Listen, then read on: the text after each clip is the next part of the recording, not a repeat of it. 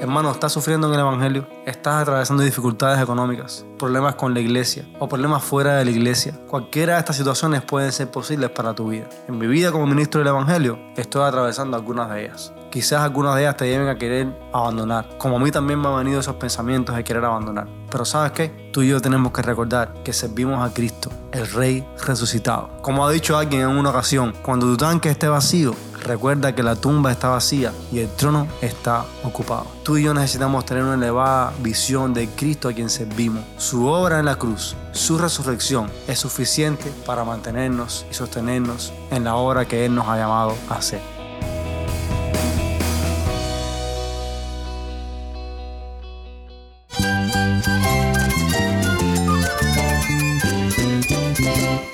Cristo es la esperanza. Cristo es mi Señor y mi Salvador.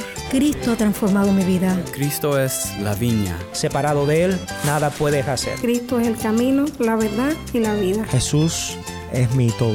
El único descanso, la única paz verdadera es con Jesucristo. Estás escuchando a El Faro de Redención. Cristo desde toda la Biblia para toda Cuba y para todo el mundo.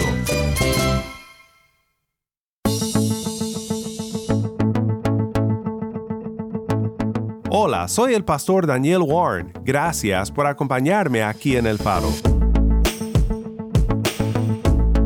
Continuamos hoy en nuestra serie El Ministerio Pastoral, una serie recurrente aquí en El Faro con nuestro invitado especial, el pastor Andy Quesada, en La Habana, Cuba. Te lo he mencionado y lo vuelvo a decir, una manera de contactar a Andy es por Twitter. Solo busca arroba pastorandy-bajo también puedes buscar mi cuenta en arroba warn, W-A-R-N-E, y la cuenta de El Faro, arroba Faro de Redención. Hoy el pastor Andy regresa a Segunda de Timoteo, en un tema que no es fácil de considerar, pero que es muy importante para todos, pero especialmente para pastores. Y es la realidad de tener que padecer por el bien de otros. Si tienes una Biblia, busca 2 de Timoteo 2, 8 al 13 y quédate con nosotros para ver a Cristo en su palabra.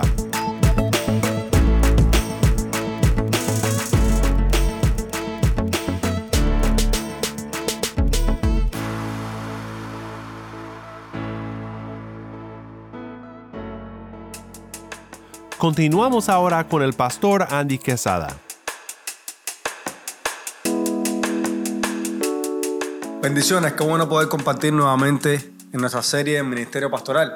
Y hoy quiero comenzar pues dándoles un dato que realmente es alarmante. Resulta que un estudio realizado hace poco menos de dos años, entre las causas más comunes por las que los pastores dejaban el ministerio se encontraban el desaliento, las presiones económicas, el agotamiento total, la sensación de estar demasiado ocupado. Y quizás tú que me escuchas y eres pastor, sabes de lo que estoy hablando porque yo también he experimentado ese tipo de cosas en el ministerio. Y muchas veces he querido tirar la toalla, he querido colgar los guantes. Porque he sentido quizás que el ministerio ha sido demasiado pesado en momentos determinados de mi vida. La pregunta que podemos hacernos es cuando llegan esas sensaciones de desaliento, esos pensamientos de querer abandonar, ¿qué puedes hacer? ¿Qué puedo hacer? ¿Qué nos dice la palabra del Señor al respecto? Bueno, hoy quiero compartir contigo un texto que está en 2 Timoteo capítulo 2, versículos 8 al 13, que nos va a estar hablando específicamente de perseverar en el Evangelio a pesar del sufrimiento. Nos va a dar razones específicas por las cuales nosotros, cuando tenemos deseo de, tirar la toalla, podemos continuar en el ministerio. Por eso te invito a leer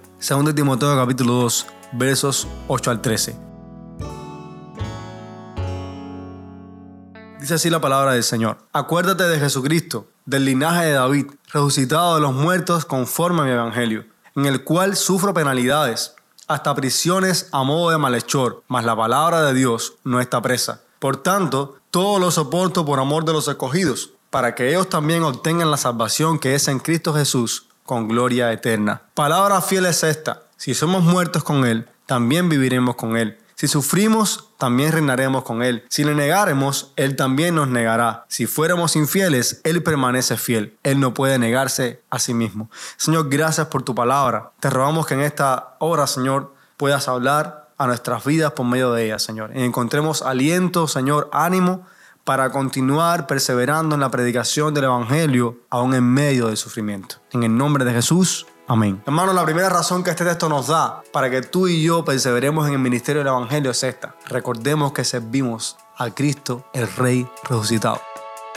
Mira cómo comienza Pablo el versículo 8. Acuérdate de Jesucristo. Puede parecernos algo raro que Pablo le haya dicho esto a Timoteo, porque acaso Timoteo se hubiera olvidado de quién es Jesucristo. Para nada. Pero Pablo está apuntando a una realidad aquí que Timoteo necesitaba tener siempre presente. Jesucristo es Rey. Jesucristo ha resucitado. Y esto era muy importante para Timoteo. Recuerden, Timoteo ha estado atravesando momentos adversos. Pablo está preso. Ha estado atravesando oposición incluso dentro de la iglesia. Y en medio de todo eso, es posible que Timoteo perdiera el rumbo de alguna manera quizás se olvidara de lo más importante en su ministerio, aquel a quien servía. Timoteo debía recordar quién la había salvado y quién la había llamado, que no era otro que Jesucristo resucitado entre los muertos. Por eso Pablo les recuerda en este texto básicamente estas dos cosas. Primero, la resurrección de Cristo. Timoteo debía recordar que Cristo había vencido la muerte, que Él se había levantado entre los muertos, que estaba sirviendo a uno que era más grande que el sufrimiento que Él podía enfrentar en el ministerio. Hermano, en tu sufrimiento, en mi sufrimiento en el ministerio,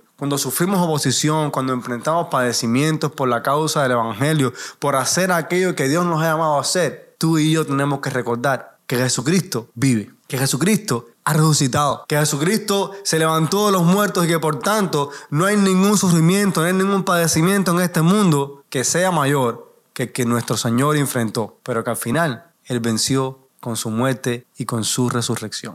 Timoteo tenía que recordar no solamente que Cristo resucitó, sino que Cristo es Rey. Mira lo que Pablo le dice. Acuérdate de Jesucristo, resucitado a los muertos, descendiente de David. ¿Qué traía esas palabras a la mente de Timoteo? Bueno, no otra cosa que Cristo es el rey prometido. Cristo es el rey que se lo prometió a David que su reino sería eterno, que su trono sería establecido para siempre. Cristo es el rey que cumpliría las promesas, aquel que dijo que reinaría sobre todo con poder. De hecho, cuando se anuncia el nacimiento de Cristo en Lucas 1, el ángel dijo, y he aquí concebirás en tu seno y darás a luz un hijo, y le pondrás por nombre Jesús. Este será grande y será llamado Hijo del Altísimo. Y el Señor Dios le dará el trono de su padre David, y reinará sobre la casa de Jacob para siempre, y su reino no tendrá fin. Timoteo tenía que recordar que Cristo es el Rey resucitado.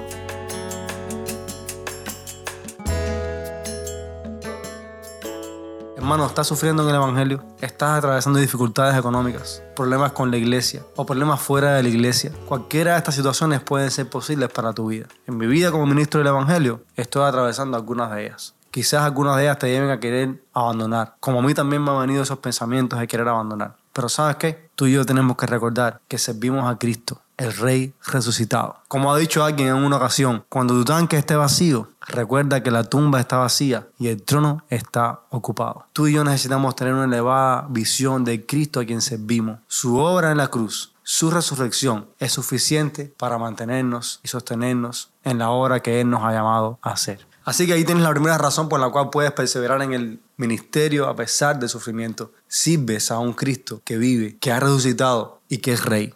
Pero la segunda razón, en el versículo 9, es esta. Nada ni nadie puede detener la palabra de Dios. Miren lo que Pablo dice, por el cual, hablando del Evangelio, sufre penalidades hasta el encarcelamiento como un malhechor, pero la palabra de Dios no está presa. Pablo está padeciendo, Pablo está preso, Pablo está siendo estimado y tratado como un malhechor, una palabra que se usa aquí y solamente otra vez en el Nuevo Testamento para referirse a los ladrones que estaban crucificados en la cruz al lado de Jesús. Y Pablo tiene esta palabra malhechor, que literalmente podemos también decir que significa un criminal, pero la fuerza de su argumento no recae en su condición presente. La fuerza del argumento de Pablo está en el hecho de que la palabra de Dios no está presa. Los hombres podían apresar a quien llevaba el mensaje, pero no podían detener el mensaje. Pablo está preso, pero la palabra es libre. Por tanto, Timoteo tenía que recordar eso. Si en algún momento llegaba a la condición en la que se encontraba Pablo, no debía preocuparse por si el evangelio continuaría, porque el evangelio, aun cuando el mensajero está preso, va a continuar. Nadie puede encarcelar la palabra de Dios. Pensemos en la historia del cristianismo. ¿Cuántos grupos religiosos, cuántos reyes, cuántos gobiernos han levantado para detener el avance del Evangelio y han fracasado? De hecho, todos ellos han pasado a la historia y ya no están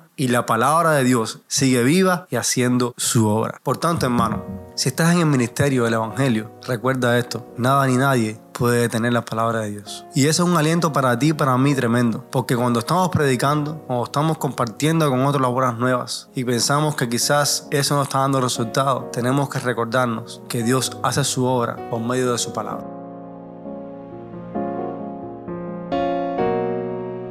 Según la historia, en la década de 1930, Stalin ordenó una purga de todas las Biblias y de todos los creyentes. En una pequeña ciudad de Rusia, esta orden se llevó a cabo con venganza. Miles de Biblias fueron confiscadas. Multitudes de creyentes fueron enviados a campos de trabajo forzosos muchos murieron allí por ser enemigos del Estado. Después de la caída de la Unión Soviética, una organización misionera envió un equipo a esta ciudad pequeña de Rusia para empezar una tarea de evangelización. Tuvieron dificultades para enviar Biblias a aquel lugar. Sin embargo, alguien mencionó un almacén fuera de la ciudad donde se habían almacenado las Biblias confiscadas en los tiempos de Stalin. Oraron y luego un miembro del equipo se armó de valor para ir al almacén y preguntar si podían usar aquellas Biblias, si todavía estaban allí. Y de hecho, cuando fueron, estaban en aquel lugar y recibieron el permiso para repartirlas. De entre los ayudantes que comenzaron a ayudar en los camiones para repartir las Biblias, estaba un joven agnóstico, un joven hostil al Evangelio, un joven no creyente, que había venido simplemente para cobrar un salario por ayudar con el cargamento de Biblias. Mientras cargaban la palabra del Señor, el joven desapareció y a poco rato lo encontraron en un almacén llorando en una esquina y se había escabullido allí con la esperanza de tomar en silencio una Biblia para sí mismo. Y lo que encontró lo sacudió hasta la médula.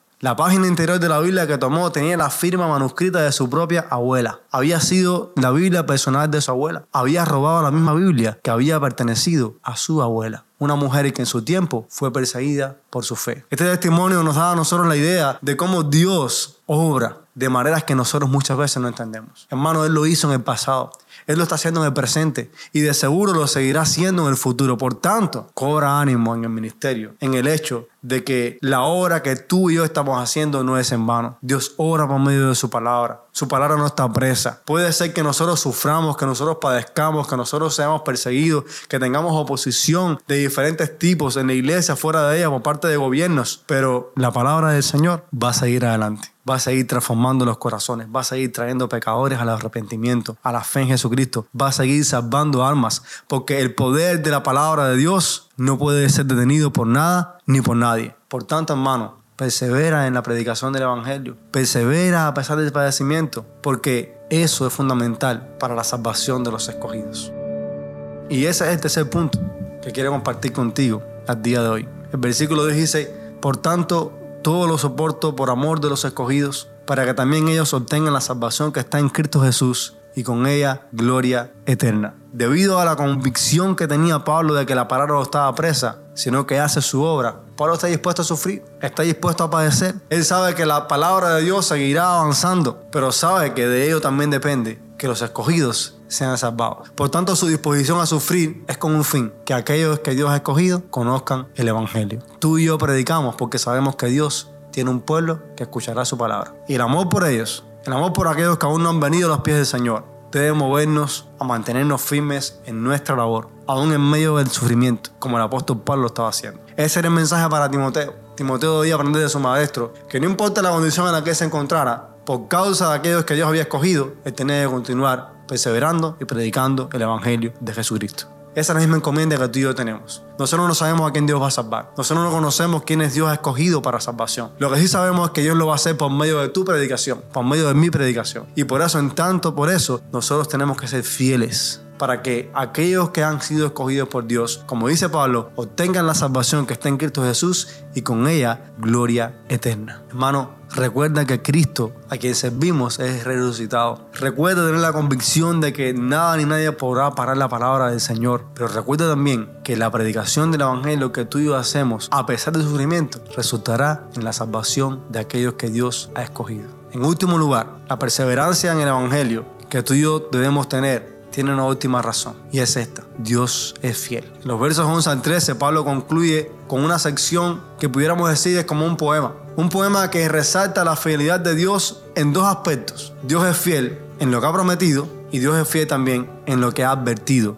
Los versículos 11 al 13 dicen, palabra fiel es esta, que si moremos con Él, también viviremos con Él. Si perseveramos, también reinaremos con Él. Si le negamos, Él también nos negará. Si somos fieles, Él permanece fiel, pues no puede negarse a sí mismo. En pocas palabras, podríamos decir que este himno apunta al hecho de que aquellos que mueren con Cristo, aquellos que perseveran a pesar del sufrimiento, tendrán una gran recompensa, vida y reinado con el Señor. Pero por otro lado, aquellos que niegan a Cristo recibirán también su negación. Hermano, esta conclusión de Pablo nos recuerda que en Cristo Dios nos llama a la muerte. No significa que debemos andar por ahí buscando el padecimiento, el martirio, pero sí que debemos estar dispuestos a sufrir por causa de Él, a padecer por causa de Él. Porque cuando lo hagamos, seremos dignos de su reino, dignos de la gloria eterna que se ha de manifestar en el futuro. Por eso Pablo dice con toda convicción al final de esta carta que el Señor le librará de toda obra mala y que al final le traerá salvo a su reino celestial. Porque Pablo ha sido testigo de uno que ha padecido y que ha sufrido y que está listo para recibir el reino de Dios. El camino es difícil, no es fácil, pero si ponemos la mirada en el reino que está por delante, en que reinaremos con Cristo, podremos perseverar. Pero atención, porque aquí también hay una advertencia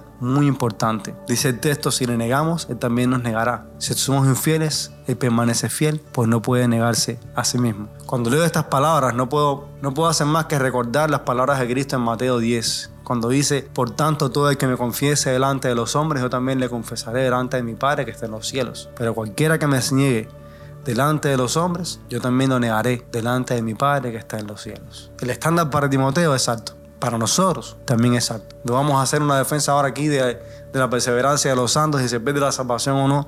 Porque el hecho que Pablo quiere resaltar aquí es el hecho de que Dios es fiel a lo que ha dicho. Si somos infieles, Él permanece fiel, pues no puede negarse a sí mismo. Eso no significa que Dios va a ser fiel a nuestra infidelidad. Eso significa que Dios va a ser fiel a lo que Él ha dicho. Y Él ha dicho que si le negamos, Él también nos negará. Por tanto, con esto en perspectiva, busquemos ser fieles a Dios. Estemos comprometidos con su palabra, no con nosotros. Tengamos en cuenta en este poema lo que Dios ha dicho.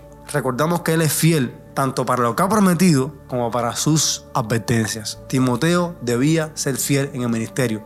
Tú y yo también debemos serlo. Nosotros, hermanos, tenemos por este texto razones para ser fieles en lo que Dios nos ha llamado a hacer, para seguir perseverando en el Evangelio a pesar del sufrimiento. Ya las hemos visto. Estas razones han sostenido a miles de cristianos a través de la historia. Sostuvieron a Pablo, sostuvieron a Timoteo. La fidelidad de Dios, el amor por los escogidos, la convicción de que nada ni nadie puede detener el avance de la palabra de Dios y el privilegio de que servimos a Cristo el Rey resucitado. Así que hermano, cuando estés tentado a colgar los guantes, cuando estés tentado a tirar la toalla por los padecimientos propios del Evangelio, del ministerio, acuérdate de Jesucristo. Acuérdate de estas cosas. Y si tú no eres pastor y estás escuchando esto, ora por tus pastores, para que sean fieles, para que se acuerden de Jesucristo, para que muestren un amor genuino por los escogidos, continuando, perseverando en el Evangelio. Ora por ellos, sosténlos, preocúpate por ellos. Que el Señor nos ayude a ser fieles en medio de los padecimientos a continuar predicando el Evangelio, el único poder suficiente para salvar a los hombres. Que el Señor nos bendiga.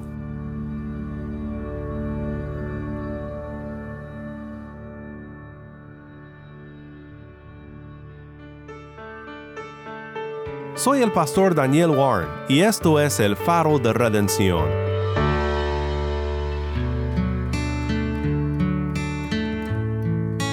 Ha sido un privilegio contar con el pastor Andy una vez más aquí en el faro, y sé que su cuidadosa exposición de la palabra será una bendición para muchos pastores laborando en diferentes lugares en el mundo, tanto en Cuba como en otros países.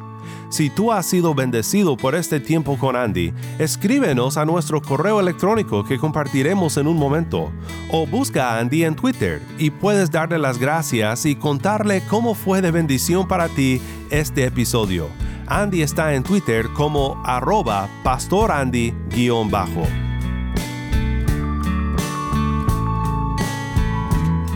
El Faro de Redención como programa radial fue ideado para Cuba, pero ha crecido a un nivel global y si estás en sintonía fuera de Cuba, te agradezco por pasar estos tiempos con nosotros estudiando temas que nos fortalecen en nuestro caminar cristiano. ¿Tienes una historia que contarnos sobre cómo el faro de redención está impactando tu vida? Mándanos un correo electrónico a ministerio arroba elfaroderedención.org. Nuevamente nuestro correo electrónico ministerio arroba el faro de O si te es más fácil, puedes enviarnos un mensaje de voz en WhatsApp. Nuestro número es 1786-373-4880. Nuevamente nuestro número de WhatsApp 1786-373-4880. Y no olvides que también nos puedes seguir en las redes sociales, en Facebook, Instagram y Twitter. Solo busca el faro de redención. Allí encontrarás más contenido durante la semana para animarte en tu fe y para mantenerte informado sobre el ministerio de El Faro. Para más información sobre este ministerio y sobre cómo tú puedes formar parte de nuestra misión, visita nuestra página web elfaroderedención.org. Soy el pastor Daniel Warren. Te invito a que me acompañes mañana en esta serie con el pastor Andy Quesada, El Ministerio Pastoral. La luz de Cristo desde toda la Biblia para toda Cuba y para todo el mundo, aquí en el Faro de Redención.